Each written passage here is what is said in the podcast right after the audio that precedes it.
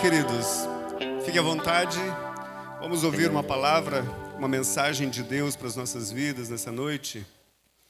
Peço que você abra bem o teu coração e receba essa, essa, essa palavra de Deus, né, que vem trazer conforto aos nossos corações, que vem nos abençoar, que vem nos instigar ao crescimento. Eu quero compartilhar algo com vocês que diz o seguinte: o tema da mensagem para nós essa noite é Vamos para o outro lado. Amém? Vamos para o outro lado.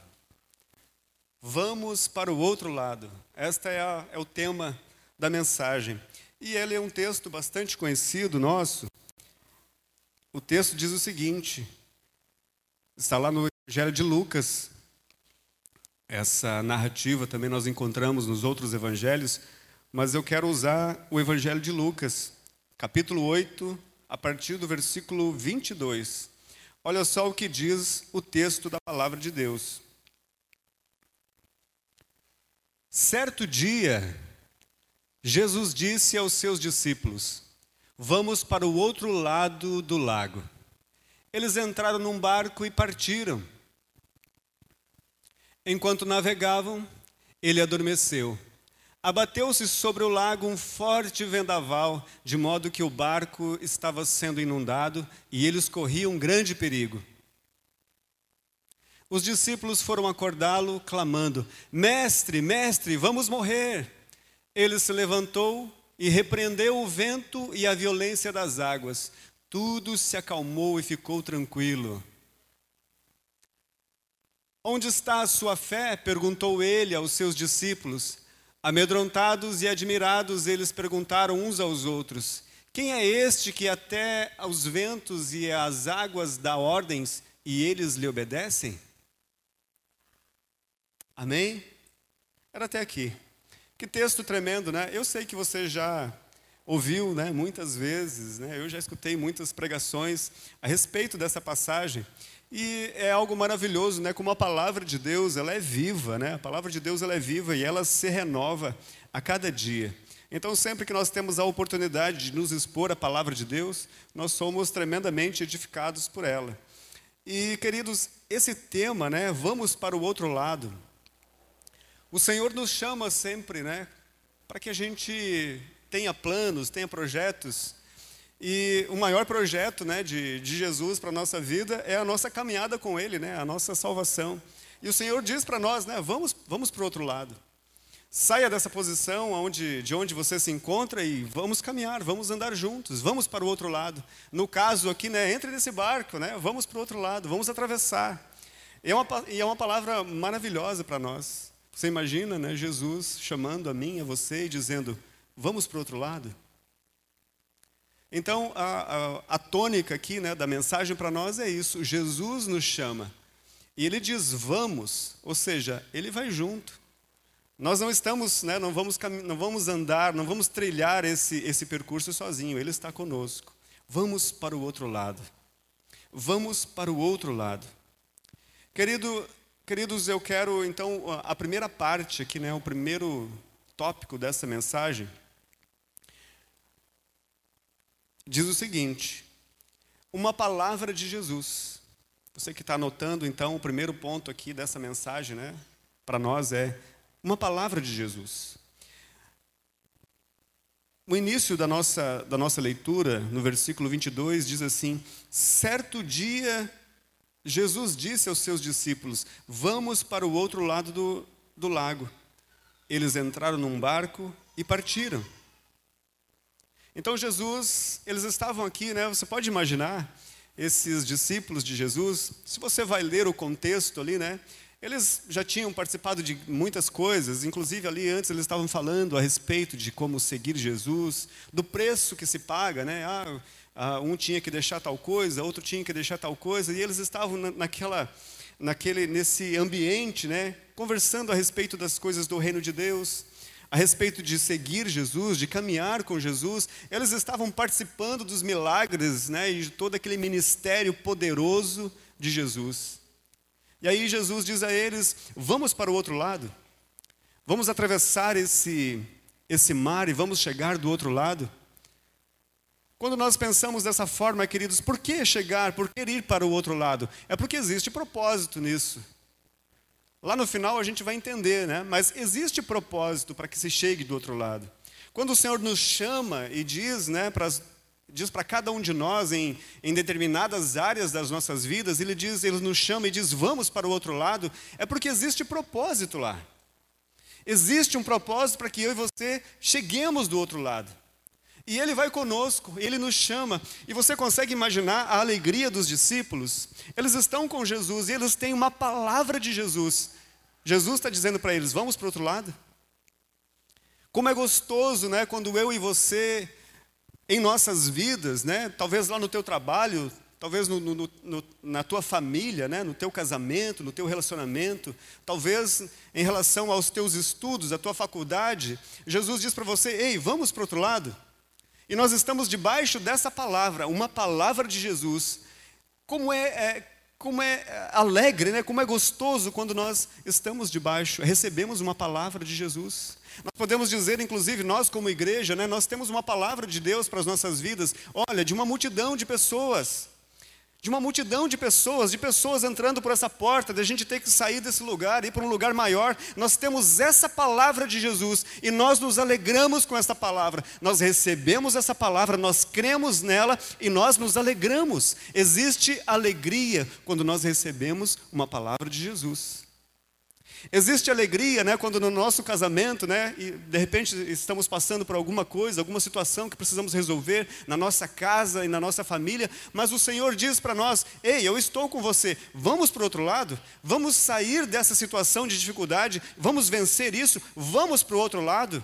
E como nós nos alegramos com esta com esta palavra. Isso nos fortalece. Isso faz com que a gente tenha coragem de seguir, de ir adiante, de não desistir uma palavra de Jesus. Os discípulos entraram num barco não simplesmente porque deu na cabeça deles de entrar naquele barco. Eles tinham uma palavra de Jesus. Jesus disse: Vamos para o outro lado. Jesus diz para eu e você nessa noite: Vamos para o outro lado. Eu não sei em que área da tua vida você precisa atravessar. Eu não sei por que, que você tem que chegar do outro lado, né? Mas o Senhor diz para nós que Ele está conosco. E ele nos convida a entrar no barco e atravessar, e passar por isso, e vencer essa situação e chegar do outro lado. Existe propósito para nós. Existe propósito para o teu casamento, existe propósito para a tua vida, existe propósito para as tuas finanças. Chegar do outro lado. Existe propósito para nós. Estamos debaixo de uma palavra de Jesus. E é interessante, né, nós perceber, então, estão ali os discípulos, todos eles, né, homens, homens de Deus, chamados por Jesus, caminhando com Jesus, andando com Jesus. Você pode imaginar, né, a alegria deles. Ah, vamos entrando no barco e tudo está, tudo está bem. É, temos uma palavra de Jesus, nós caminhamos com Jesus, olha só, o Filho de Deus, nós estamos caminhando com o Filho de Deus. Nós vivemos na igreja, nós temos uma igreja, nós temos um grupo familiar, nós temos um departamento, nós fazemos parte de algo de Deus. Olha que coisa boa, olha que, mar que maravilha. Olha o meu casamento, olha a minha vida, eu tenho uma esposa. De repente você, esposa, ah, eu tenho um marido, obrigado, Senhor, obrigado, Pai. Nós temos, nós temos um trabalho, Obrigado pela, pelos desafios do nosso trabalho, obrigado pelos desafios da nossa vida. Obrigado, Senhor. Nós temos uma palavra de Jesus. Vamos para o outro lado. Enquanto navegavam, né, continua dizendo o texto, vamos para o outro lado do lago. Eles entraram num barco e partiram. Eles partiram aqui, queridos, com alegria e com unidade. Alegria e unidade alegria de receber uma palavra e eles entraram juntos, juntos no barco. Ninguém ficou para trás. Eles estavam no barco com Jesus, os seus discípulos. Assim como eu e você, discípulos de Jesus, nós estamos juntos. Quando eu falei para vocês a respeito da nossa igreja local, né, nós temos pro projeto de Deus, temos planos de Deus para as nossas vidas e nós estamos juntos. Isso fala de unidade. Entramos no barco juntos e ele diz para nós: ei, vamos atravessar o mar, vamos para o outro lado. Existe propósito para você, existe propósito, propósito para a igreja resgate de chegar no outro lado. Os filhos não vão ficar de fora, né? os teus filhos não vão ficar de fora, eles vão chegar do outro lado. Teu marido não vai ficar de fora, tua esposa não vai ficar de fora. Nós vamos chegar do outro lado. Amém? Enquanto navegavam, Aqui, queridos, enquanto navegavam, ele nos dá a ideia de um percurso, não é verdade? Nos dá a ideia de um percurso. Ele está dizendo para nós: vamos para o outro lado do mar da Galileia? Vamos para o outro lado? Mas para chegar no outro lado, queridos, existe um percurso, um caminho, né, um tempo a percorrer. O, a estimativa né, é que o mar da Galileia, esse lago, é um grande lago, na verdade, ele tem cerca de 11 quilômetros de largura e 23 quilômetros de comprimento. Então existe um percurso para que eu e você cheguemos do outro lado, seja qual for a área da nossa vida, né? seja qual for a, o projeto que nós estamos, que, nós, que está na nossa mente, para chegar do outro lado existe propósito, mas para chegar lá nós precisamos passar, existe um caminho para que se chegue lá. Nós falamos aqui de alegria, de entusiasmo quando nós recebemos uma palavra de Deus. Falamos também aqui a respeito de unidade, que eles estavam juntos, os discípulos estavam todos eles juntos nessa empreitada. E aqui diz que eles entraram no barco e navegaram, ou seja, eles começaram aquela travessia. Talvez você, você, ah, eu não sei, deu certo, Gustavo, o, vídeo? Eu vou, eu vou soltar para vocês um vídeo aqui, vai, vai fazer bastante sentido. Certo dia, Jesus subiu num barco com seus discípulos e disse: Vamos para o outro lado do lago. Então eles partiram.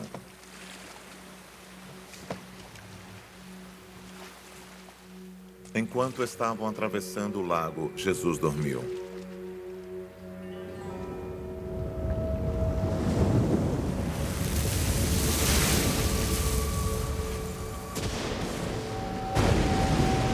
Vento muito forte começou a soprar sobre o lago e o barco foi ficando cheio de água, de modo que todos estavam em perigo. Aí os discípulos chegaram perto de Jesus e o acordaram, dizendo: Mestre, mestre, nós vamos morrer. Jesus se levantou e deu uma ordem ao vento e à tempestade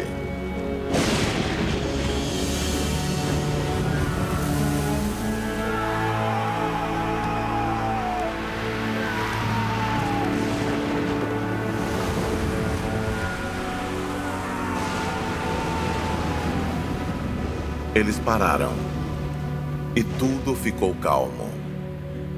Então ele disse aos discípulos: Por acaso vocês não têm fé? Mas eles estavam admirados e com medo e diziam uns aos outros: Que homem é este? Ele manda até no vento e nas ondas e eles obedecem. Jesus e os Amém. discípulos Até aqui. chegaram. Amém, que coisa linda, né? Como é bom ter esse, esses recursos, né? Faz a gente imaginar melhor essa cena. Queridos, olha só que coisa interessante. Então, eles entraram no barco e eles estavam fazendo um trajeto. E note que cada um tem que fazer alguma coisa, né? Cada um precisa fazer, cada um precisa fazer a sua parte. É, é muito interessante, né? Porque às vezes a gente pensa o seguinte: é, eu tenho uma palavra de Deus, eu tenho uma palavra de Jesus para minha vida, eu tenho uma palavra de Jesus para os meus negócios. A Bíblia fala, né? Coisas tremendas ao nosso respeito. Fala que as portas do inferno não prevalecem contra nós, a igreja do Senhor Jesus. Amém? Ela diz que eu e você somos mais que vencedores em Cristo Jesus. Amém? A palavra diz que eu e você somos filhos de Deus. A palavra de Deus diz que, que nós estamos assentados com Cristo nas regiões celestiais. A palavra diz que Ele já nos abençoou com toda sorte de bênçãos. A palavra de Deus, ela é tremenda. Mas nós precisamos fazer alguma coisa. Quando nós recebemos uma palavra de Deus, também existe uma ação nossa. Jesus disse: Vamos para o outro lado? Vamos. Vamos para o outro lado. E eles entraram no barco e começaram uma travessia. E cada um precisa fazer a sua parte. Você viu ali no vídeo, né? Tá ali, eles estão eles estão remando. Alguns têm que remar, outros têm que ajeitar as velas, outros têm que traçar o trajeto. Isso faz parte, nós falamos aqui a respeito né, da unidade, de caminhar juntos. Num casamento, né, cada um precisa fazer a sua parte, o marido precisa fazer a sua, a esposa precisa fazer a sua, os filhos precisam fazer a sua parte. Todos nós temos tarefas, temos afazeres. Jesus está conosco, ele nos chama, nos chama para atravessar para o outro lado, sim. Mas nós precisamos fazer a nossa parte. Nós precisamos traçar o nosso plano, o nosso trajeto de como chegar lá. Aqui diz que Jesus dormiu. E é muito interessante, né, queridos, que Jesus dormiu. Os discípulos estavam ali com Jesus e eles entraram naquele barco e Jesus dormiu. E esse dormir de Jesus aqui, queridos, não é que Jesus está indiferente. Esse dormir de Jesus aqui é o seguinte: ele sabe que eu e você temos capacidade. Amém? Existem coisas que Jesus faz. Existem coisas que eu e você precisamos fazer. Nós precisamos fazer a nossa parte. O Senhor nos chama para atravessar, para fazer a travessia desse lago da nossa vida. Ele nos chama. Ele diz que está conosco, mas ele, ele, nesse momento ele está dizendo o seguinte: Jesus está dormindo, ele está dizendo assim: Eu creio, eu sei que você consegue, eu sei que você pode. Queridos, existem coisas que dependem de Deus, são coisas é, extraordinárias, são coisas tipo a salvação, por exemplo. A salvação, ela, o homem não podia salvar-se, não tinha nada que o homem pudesse fazer pela, para a sua salvação, nada podia pagar o seu pecado. Jesus fez a parte dele. Deus fez a sua parte, entregou Jesus. Jesus fez a sua parte, entregou-se por nós. Agora a nossa parte é receber Jesus. Amém? Nós precisamos receber. Então, quando esse texto diz que Jesus adormeceu, ele está mandando uma mensagem para nós, dizendo o seguinte: tudo bem, existem coisas que é para vocês fazerem. Pedir perdão para alguém depende de você, o perdão está ali. Ele já nos perdoou. Pedir perdão pelos nossos pecados depende de mim, não é verdade? Ele já fez a parte dele, mas pedir perdão, se arrepender, depende de mim. Consertar as minhas coisas né, com as pessoas à minha volta depende de mim. Já está disponível para nós.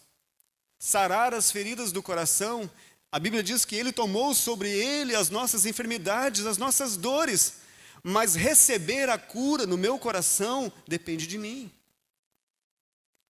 chegar do outro lado. É o que Jesus deseja para nós.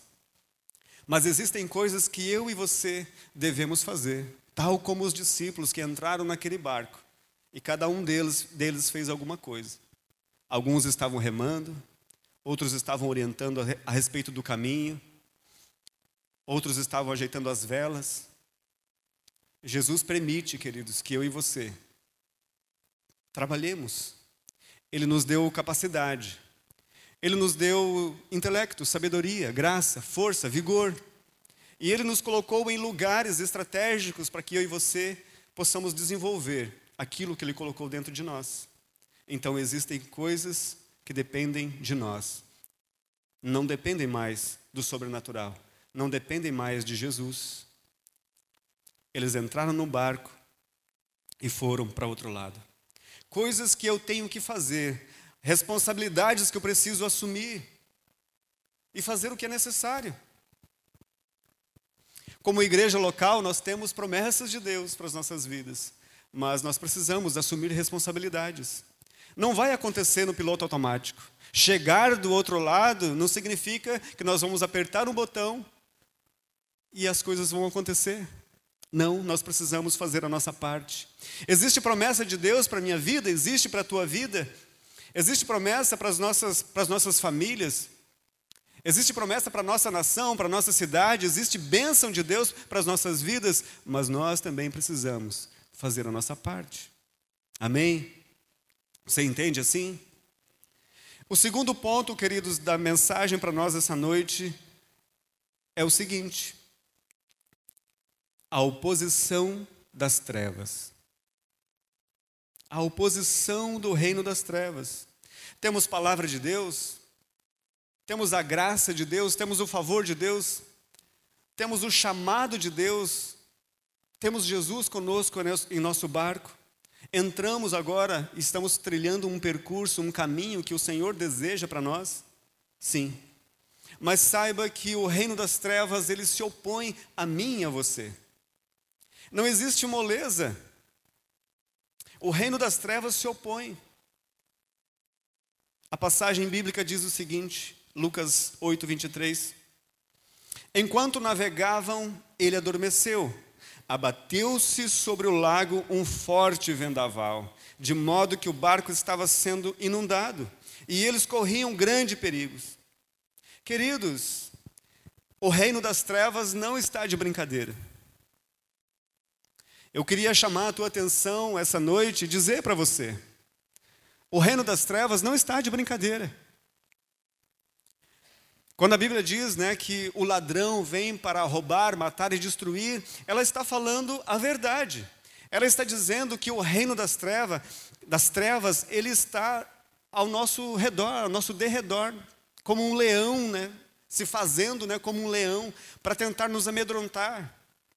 Ele vem em forma de tempestades, né, em forma de vendaval, ele vem em forma de tempestades, de circunstâncias adversas, para tentar parar as nossas vidas para tentar minar os nossos sonhos, para destruir a nossa família, a nossa casa, para destruir os nossos negócios, para destruir o nosso ministério, para destruir a nossa igreja, para destruir a nossa nação. O reino das trevas não está de brincadeira.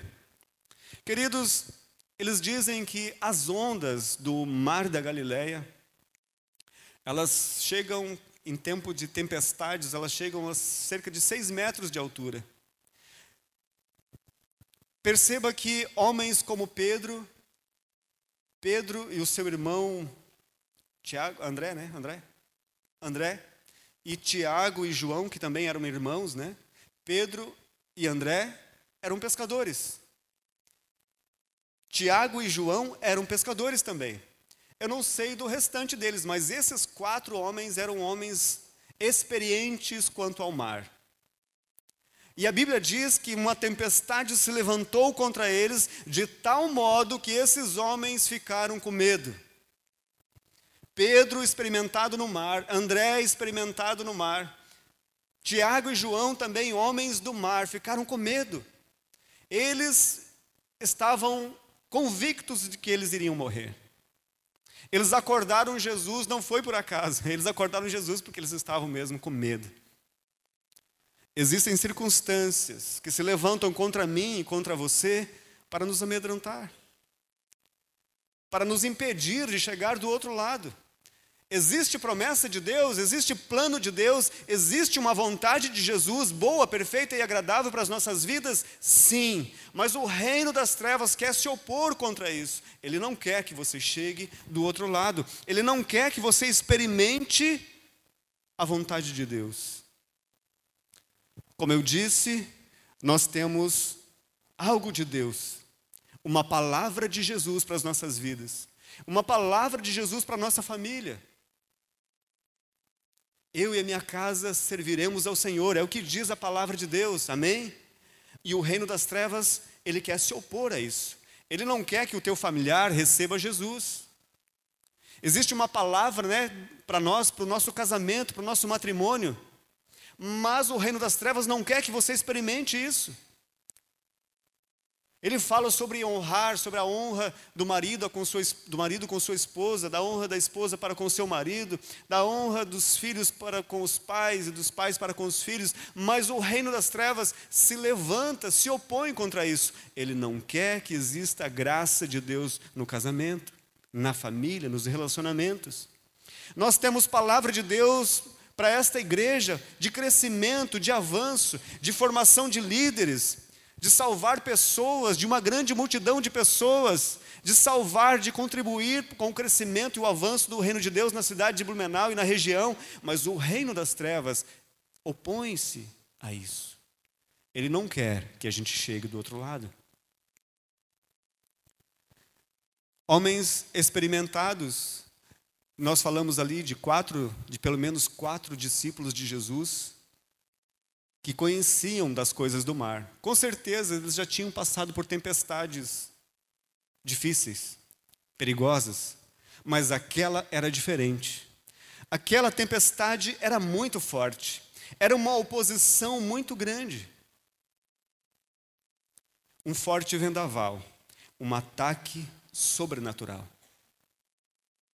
Há momentos, queridos, que nós precisamos ter discernimento. A Bíblia diz que a nossa luta não é contra a carne e contra sangue, mas é contra os dominadores das trevas, deste mundo tenebroso. É contra os principados e potestades nas regiões celestiais.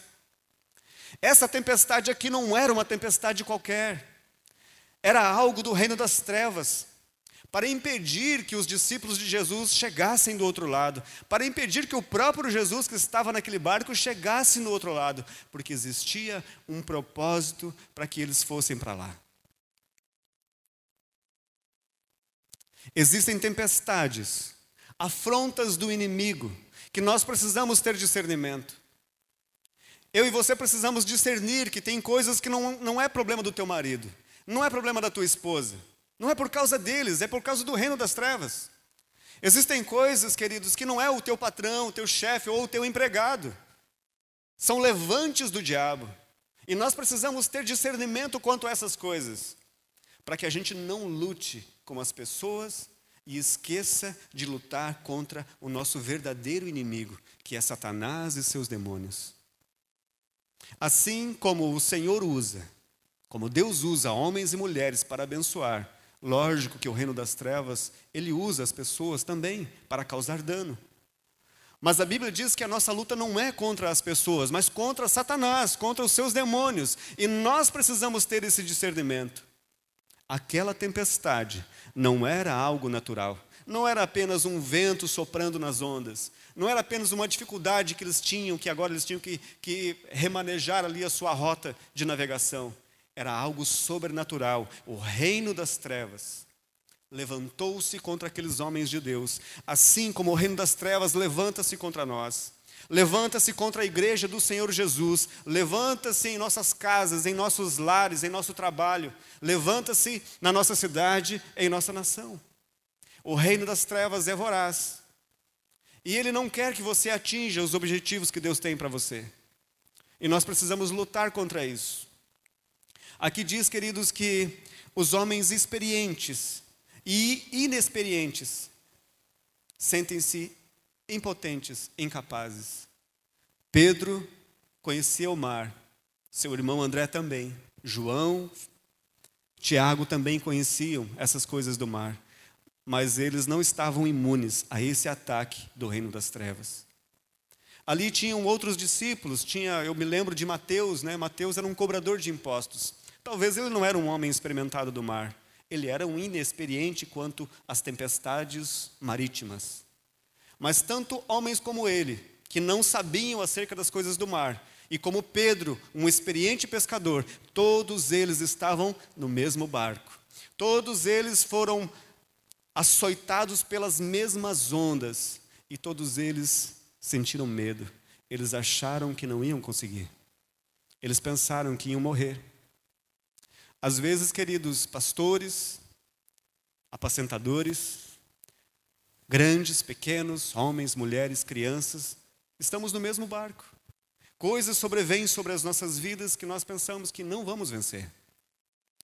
Às vezes a gente acha, né? Ah, o pastor não tem problema. Ah, aquele meu líder lá, ele não tem problema, ele não sabe o que, que eu estou passando.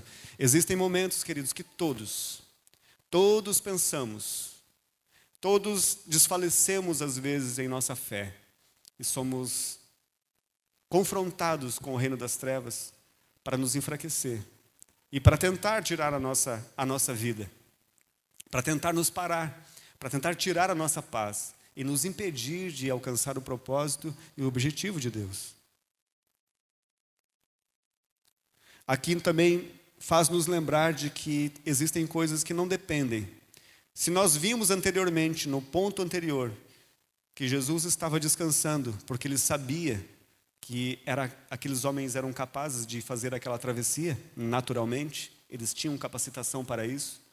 Agora nós vemos algo diferente aqui, que existem coisas que são espirituais e que nós precisamos discernir essas coisas espiritualmente. E nós precisamos de uma intervenção divina. O terceiro ponto, então, é a intervenção divina. É o sobrenatural de Deus que está à nossa disposição. Amém?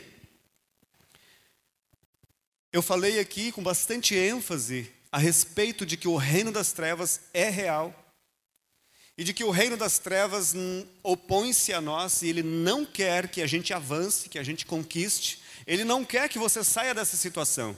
Ele não quer que você saia desse período de doença. Ele não quer que a pessoa saia desse período de depressão. Ele não quer, ele quer manter as pessoas aprisionadas. Aprisionadas nos seus erros, aprisionadas nas suas, nas suas debilidades. Ele não quer que a gente avance e que a gente chegue do outro lado. Mas agora, queridos, nós vamos olhar em uma outra ótica. É na ótica de que aqueles homens, eles clamaram por, por Jesus. Amém? Grandes e pequenos, tem momentos da nossa vida que nós precisamos clamar por Jesus.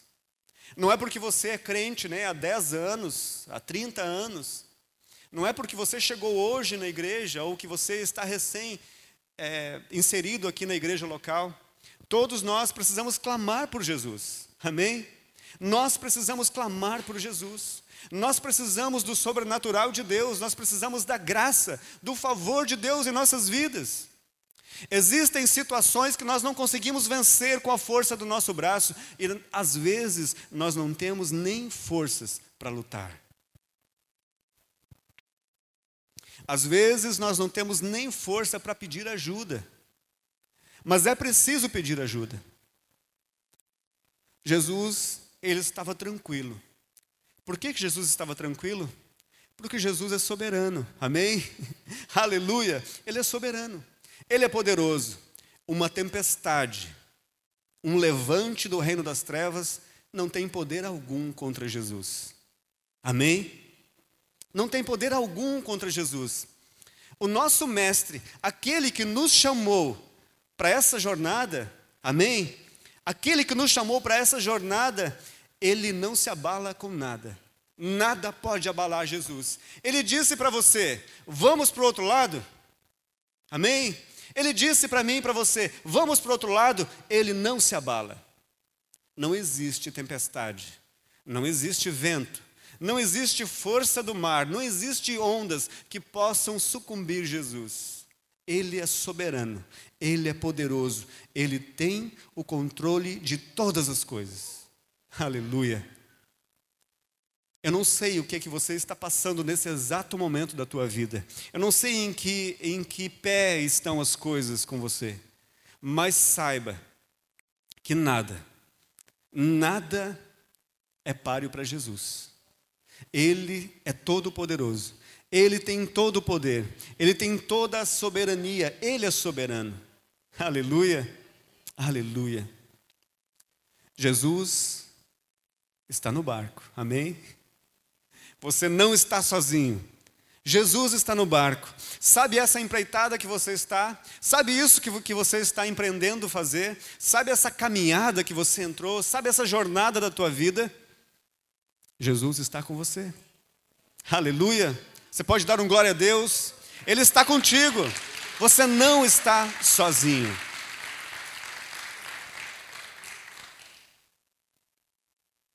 O Senhor está com você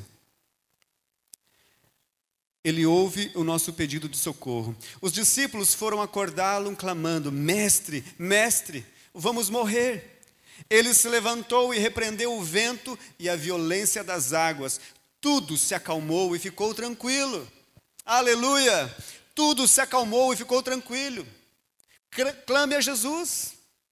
Peça socorro a Jesus. Clame a Ele. Ele não está com o seu braço encolhido. Ele não está alheio às nossas dificuldades. Não importa se você é grande ou se você é pequeno, não importa se a tua fé é muito grande ou se a tua fé é pequena, clame a Jesus. Amém? Clame a Jesus. Ele está pronto. Ele está sempre pronto a nos ouvir. A Bíblia diz que ele veementemente, né? Ele deu uma ordem para o vento. Ele disse: Cala-te, vento. Aquieta-te, mar. Essa é a palavra de Jesus para a tua vida, para aquela dificuldade. Cala-te, vento. Aquieta-te, mar. E a Bíblia diz que tudo ficou tranquilo, tudo ficou calmo, tudo ficou tranquilo. Aleluia, aleluia. O quarto ponto aqui, queridos, e eu quero terminar com ele. A expectativa esperada. A expectativa. Você sabia que existe uma expectativa de Jesus quanto à tua vida? Aleluia? Existe uma expectativa nessa situação, nessa situação em que você se encontra, existe uma expectativa de Jesus. Vamos entender isso. Ele diz ali no, no, no finalzinho desse. No início do versículo 25: Onde está a sua fé? perguntou ele aos seus discípulos.